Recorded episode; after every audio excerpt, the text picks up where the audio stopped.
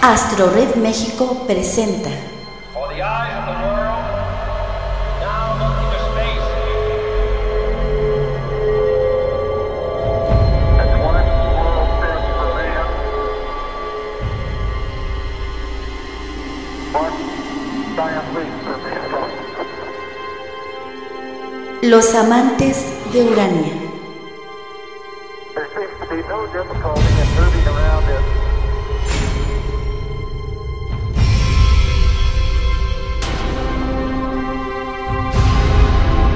podcast de astrónomos aficionados para el mundo.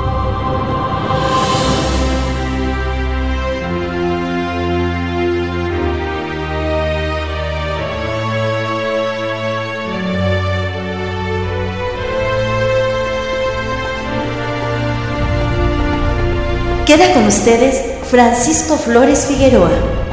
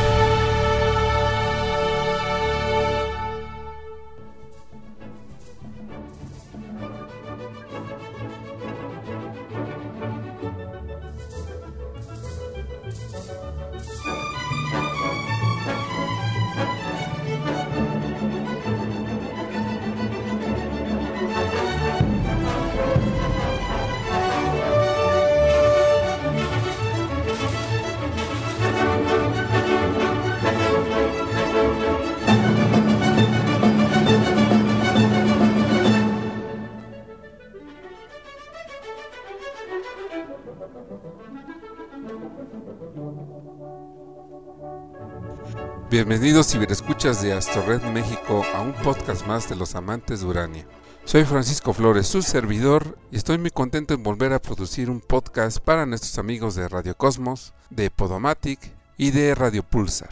Recuerden que nos pueden escuchar a través de Radio Cosmos, la estación de los astrónomos, a través del sitio web radiocosmos.com.mx, a través de Radio Pulsar en Astorred México, en astrored.org diagonal México y a través de Podomatic en el sitio amantesdurania.podomatic.com donde pueden descargar este material y otros de los amantes de Urania. Les recuerdo también nuestros correos electrónicos que son la vía de interacción con este programa. astorredmexico@gmail.com astorredmx@yahoo.com.mx Aquí nos pueden escribir sus sugerencias hacia este podcast de ciencia y astronomía. Ya escucharon que tenemos de fondo el guapango de Moncayo. Pues en este mes de septiembre, por tradición, tenemos que transmitir un programa especial sobre astrónomos mexicanos. Y es un audio que ya grabamos algunos ayeres. Y es un poco con plan con maña, porque estos días lluviosos que tenemos en la Ciudad de México, pues ha perjudicado mucho la garganta tanto de mí como de nuestro colaborador estrella Bernardo Martínez que también se encuentra un poquito enfermo de la garganta. Así que pues no pudimos grabar a tiempo algo nuevo en este mes de la patria. Pero en la próxima semana tendremos un nuevo material con una biografía muy interesante de Luis Enrique Erro Así que en este programa de los amantes de Urania vamos a escuchar un audio que habla sobre astrónomos mexicanos con nuestros amigos los amantes de Urania de astronomía educativa. Bien, comencemos con este programa especial de septiembre, el mes de la patria.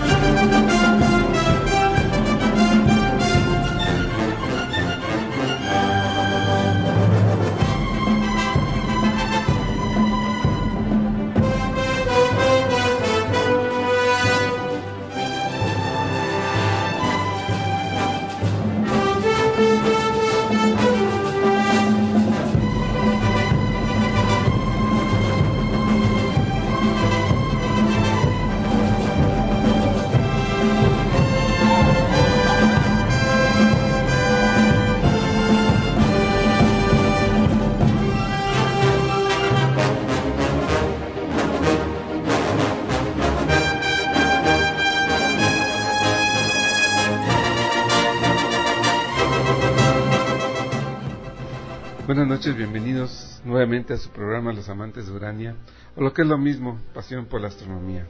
Yo soy su amigo Francisco Flores Figueroa, quien les agradece su atención y les invita a quedarse esta, esta noche de 16 de septiembre a escuchar cinco selectas biografías sobre astrónomos mexicanos. Y me apoyan para este programa una compañera de astronomía educativa, Irma Lara. Buenas noches, Irma. Muchas gracias por estar aquí en tu programa Los Amantes de Urania. ¿Qué tal amigos? Buenas noches. Buenas noches a todos. Les vamos a leer unas biografías. Quédense con nosotros, les van a encantar. Gracias. También me acompaña Álvaro Rodríguez Carrera, presidente de Astronomía Educativa. Buenas noches, Álvaro. Hola Paco. Hola compañeros. Qué bueno que están ahorita con nosotros. Son biografías muy interesantes, las cuales eh, es- son de personajes que gracias a ellos la astronomía ha evolucionado en México. Gracias a ellos eh, se ha dado a conocer el trabajo que se ha hecho aquí en México por todo lo que ellos nos han dado. Las biografías que, que vamos a platicar es de José de los Ángeles Anguianos Limón, Francisco Díaz Covarrubia, Joaquín Gallo de Monterrubio, Luis Enrique Erro y por último del doctor Guillermo Aro. Eh, primero que nada, qué bueno que nos están escuchando. Como todos eh, saben, este es el mes patrio de aquí de México. Y en esta ocasión yo les voy a platicar brevemente sobre las biografías de algunos de los astrónomos mexicanos que hemos tenido, algunos eh, conocidos, otros no tanto, pero con todo lo que ellos han hecho, eh, nuestra ciencia ha evolucionado en nuestro país. Eh, primero que nada, eh, voy a empezarles a, a platicar sobre José de los Ángeles Anguiano Limón. Él nació en Encarnación de Díaz en 1840. Encarnación de Díaz está en Jalisco y murió en la Ciudad de México en 1921. Fue conocido como Ángel Anguiano. Estudió en San Carlos, donde se tituló de, ingeniero y arquitecto. Trabajó como ingeniero en caminos y dirigió la construcción del camino de Morelia a Las Barrancas, y luego fue nombrado inspector general de caminos. Astrónomo autodidacta. Recibió orientación de don Francisco Díaz Covarrubias. En 1876 fue, fue designado director del Observatorio Astronómico que debía instalarse en- el castillo de Chapultepec, lo que sucedió bajo su gestión en 1877, para ser inaugurado al año siguiente. En 1883 le tocó trasladar la institución al ex palacio del ar- arzobispado en Tacubaya. Encabezó, encabezó en 1882 los trabajos de observación del paso de Venus por el disco del Sol. Transformó la institución dotándola de aparatos modernos. En 1899 fue designado presidente de la Comisión Geodésica. Escribió una memoria del observatorio, editó el boletín de la institución de 1890 a 1899 y publicó el anuario que se publicó desde 1881 hasta 1899. También es autor de Morelia en 1878, su historia de tipografía y estadística en 1873 y un tratado de cosmografía, el cual lo escribió en 1887. Recibió las palmas académicas de Francia y de la Real, Orden de Isabel la Católica de España. Como ya hablamos de don Francisco Díaz Covarrubias, ahora les voy a platicar parte de su vida. Él nació en Jalapa, Veracruz, en 1833 y murió en París, Francia, en 1889. Él estudió la carrera de ingeniería en 1853 en el Colegio de Minería. Enseñó topografía y astronomía en ese plantel. En 1855 presidió la comisión encargada de, de levantar la carta geográfica del Valle de México, para lo cual él mismo construyó los aparatos y fijó la posición geográfica de la capital de la República Mexicana, corrigiendo a- Humboldt en esta ocasión. Calculó el eclipse de sol que ocurrió el 25 de marzo de 1857, que fue visible en México. Emigró a Tamaulipas en ocasión de cuando sucedió la, la intervención francesa, para no servir al imperio de Maximiliano. En 1867, al triunfo de la República, se hizo cargo de la Oficialía Mayor del Ministerio de Fomento. Colaboró en el establecimiento de la Escuela Nacional Preparatoria. En 1874 presidió la Comisión Mexicana que viajó a Japón para observar el paso de Venus por el disco del Sol. Y en 1884 pasó a Francia como cónsul general en París. Él escribió varios libros, entre ellos Nuevos métodos astronómicos en 1867, Determinación de la posición geográfica de México, Sistema métrico decimal, Tratado de topografía, geodesia y astronomía en 1870, Elemento de análisis trascendentes en 1874 y por último el viaje de la Comisión Mexicana a Japón en 1874, el cual fue, como ya lo comentamos hace rato, para ver el tránsito de Venus frente al disco del Sol. Ahora que mencionas aquí Álvaro a Francisco Díaz Covarrubias, él es el autor de la frase muy conocida entre nosotros los astrónomos de lástima de, de instrumentos sin astrónomos. ¿Te acuerdas de ese pasaje? Más o menos, sí me acuerdo. Eh, no estoy muy seguro, pero creo que él fue cuando fue a ver lo del tránsito y eh, el lugar donde él escogió, los, los japoneses no sabían las coordenadas del lugar. Entonces él tuvo que sacar las coordenadas del lugar y a partir de ahí toda la gente que estuvo haciendo la observación del tránsito o del eclipse, no me acuerdo cuál de los dos fue, déjeme ver. fue el tránsito de Venus. Sí, el tránsito de Venus precisamente. Él este, hizo o sacó todas las coordenadas del lugar porque las coordenadas que ellos tenían de ese lugar estaban erróneas. Y su investigación de, de las coordenadas fueron tan precisas que a partir de ahí se empezaron a corregir todas las coordenadas del mismo país. Eh, él fue, de las, eh, el primer astrónomo, o más bien, la expedición fue la primera expedición que reportó todos los datos precisos del tránsito de Venus. Sí, fue, fue algo muy sonado, porque en una ocasión también eh, los japoneses vinieron aquí a México y dijeron, lástima de astrónomos sin instrumentos. Y fue por eso que ellos, eh, Francisco Covarrubias, cuando pagó la visita de los japoneses aquí a México, en el, en el tránsito de Venus, allá en Japón, les dijo, lástima de, de instrumentos sin astrónomos. Pues sí, así es. Y todo esto se narra en el libro que ya eh, comentamos sobre el viaje de la Comisión Mexicana a Japón y él lo, escribió para tener eh, dar eh, testimonio. de todo lo que, lo que los mexicanos estaban empezando a hacer a nivel mundial sobre la astronomía. Y ya era, que ya en aquel entonces era bastante trascendental a nivel mundial nuestra astronomía mexicana. ¿Qué otra biografía tenemos a la mano, Álvaro?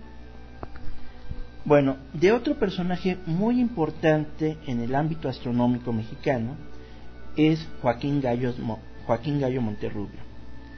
Él nació en 1882 y murió en 1965.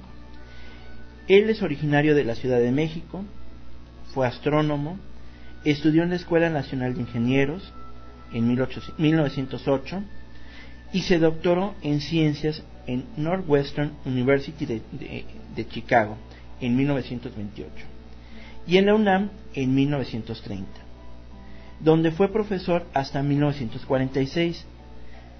Tuvo varios cargos, entre ellos eh, fue secretario en 1930, miembro de la Junta de Gobierno de 1951 a 1952.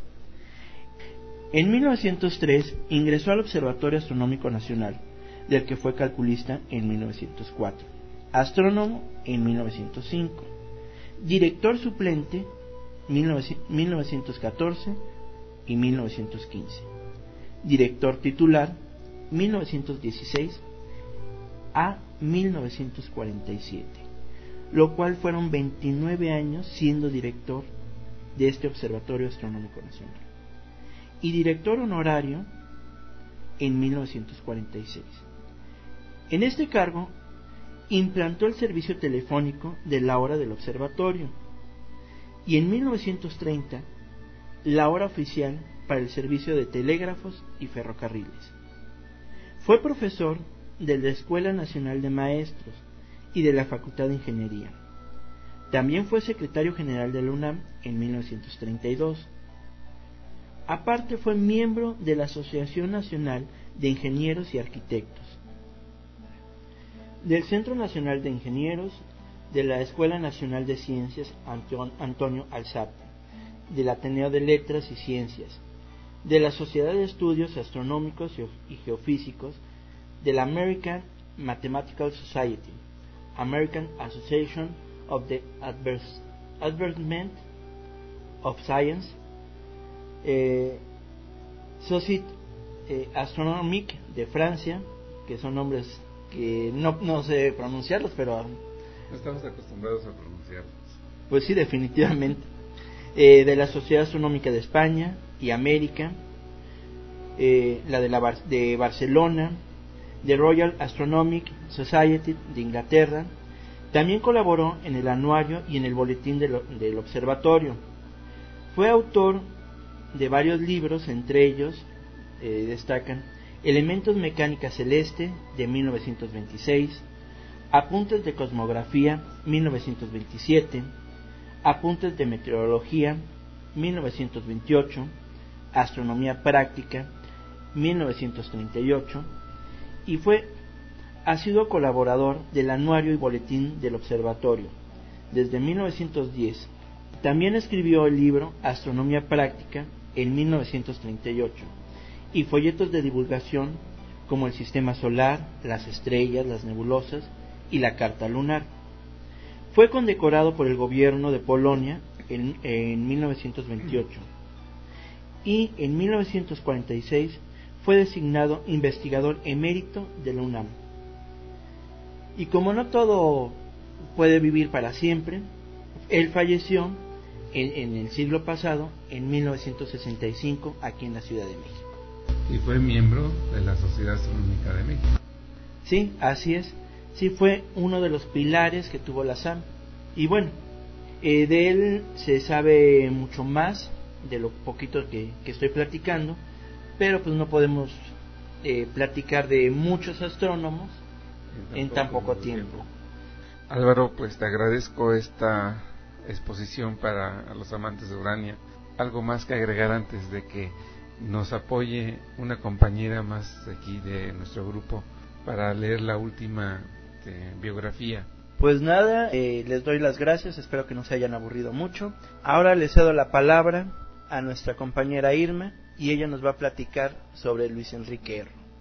Buenas noches Irma, ¿cómo estás? Muy bien, muchas gracias. Buenas noches a todos nuestros compañeros Radio Escuchas. Yo les voy a, leer aquí la biografía de Luis Enrique Erro. Es muy interesante. Adelante Irma. Gracias. Escuchamos. Bien, Luis Enrique Erro participó destacadamente en muy diversas ramas de la actividad humana. Durante su fecunda vida fue, entre otras cosas, campeón estudiantil de lucha libre, contador público, jefe del Departamento de Estadística Económica, jefe del Departamento de Enseñanza Técnica, diputado en, el Congreso de la Unión y presidente del mismo, miembro del Servicio Exterior Mexicano, astrónomo, escritor sobre diversos tópicos y ante todo fue un hombre que vivió permanentemente enamorado de su trabajo y que supo servir a los demás sin esperar que los demás le sirvieran. Entre los campos de actividad a que se dedicó, hubo dos que fueron las grandes pasiones de su vida, la educación y la astronomía. En estos campos jamás escatimó esfuerzo alguno incluso llegó al sacrificio, disponiendo sin límite de sus nunca abundantes recursos personales. Luis Enrique Erro nació en la Ciudad de México el día 7 de enero de 1897, en la villa de Chalco. Realizó sus estudios preparatorios y estudios profesionales sobre ingeniería civil, contabilidad y metodología y técnica de la historia. En España estudia literatura castellana, griego clásico y ciencias sociales. Termina sus días como consejero de la Presidencia de la República. Cuando Luis Enrique Erro ocupa el puesto de jefe del Departamento de Educación Técnica, modifica los planes de estudio e impulsa la enseñanza técnica del país.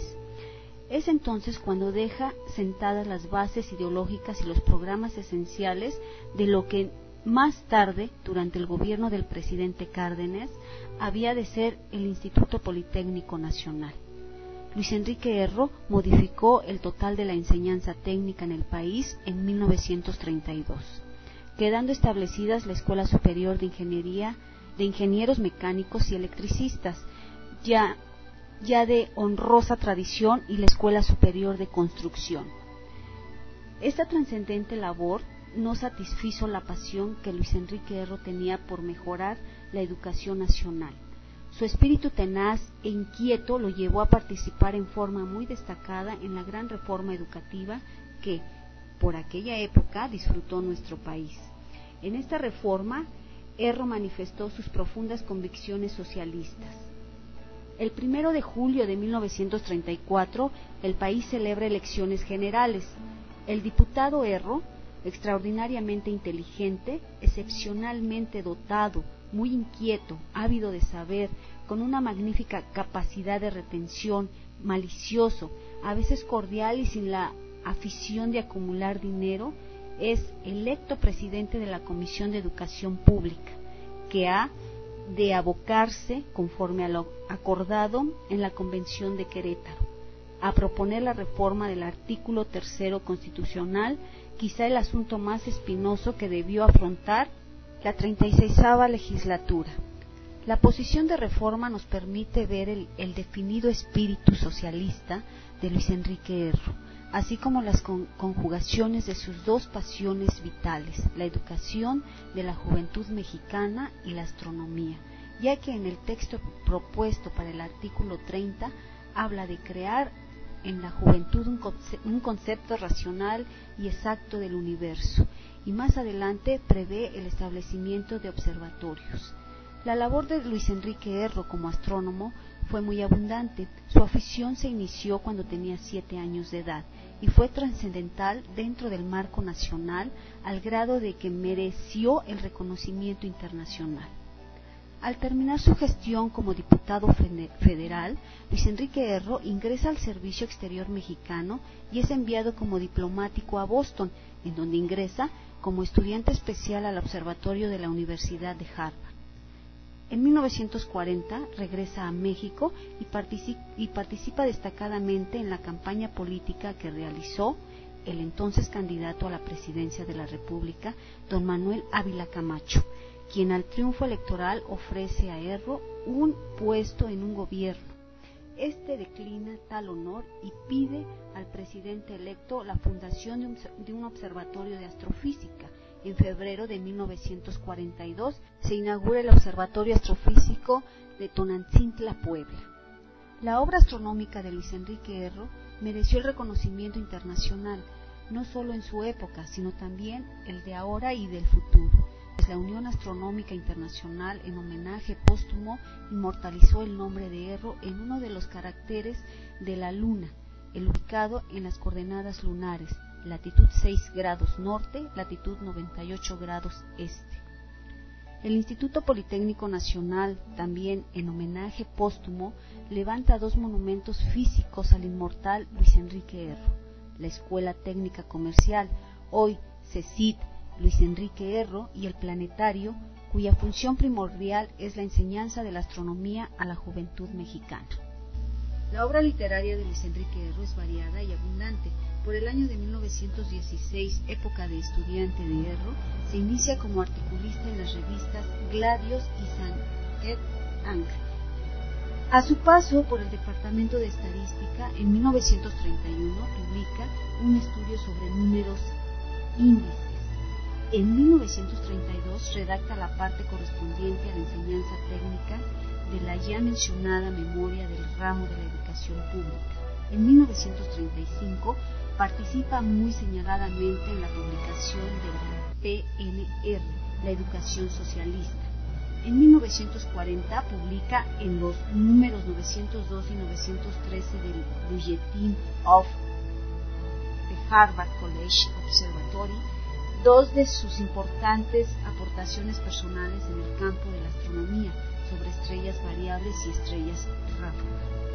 Ya como director del Observatorio Astrofísico de Tonatzintla, se vuelve un asiduo columnista de Excelsior, en donde publica fundamentalmente artículos astronómicos.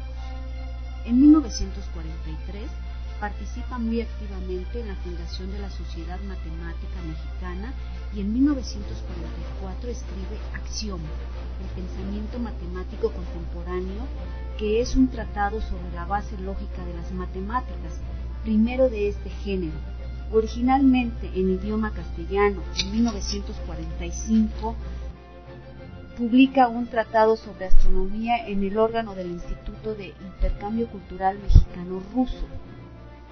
En 1947 edita en Tonantzintla la revista de circulación internacional, The Astronomy Journal.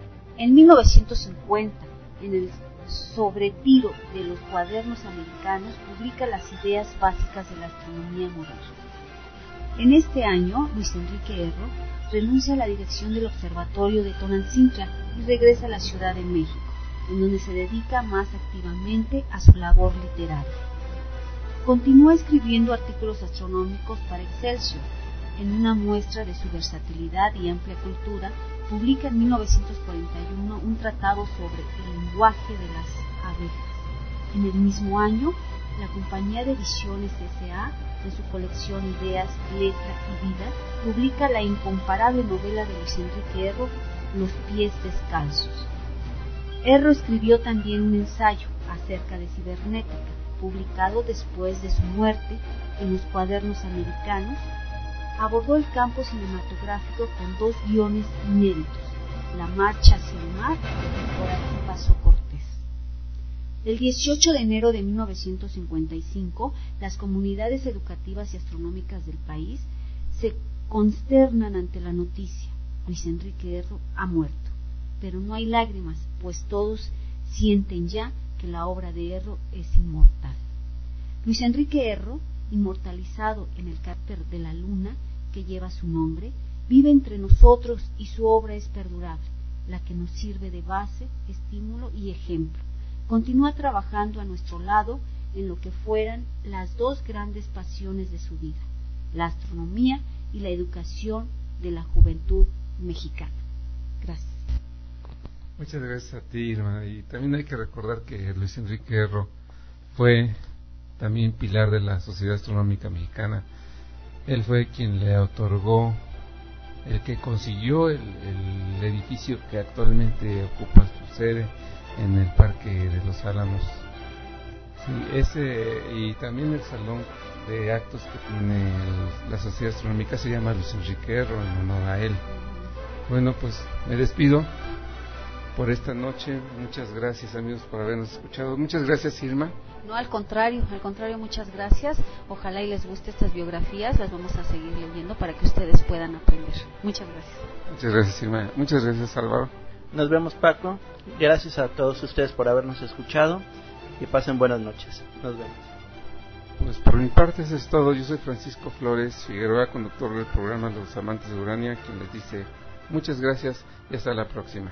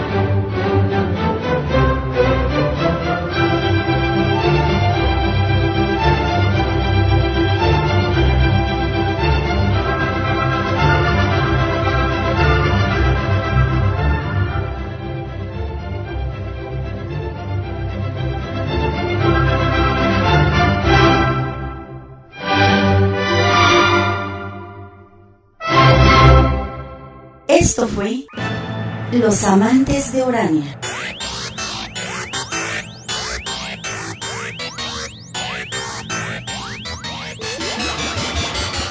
Escuche nuestro próximo podcast y acompáñenos a viajar por el universo con los astrónomos aficionados de México.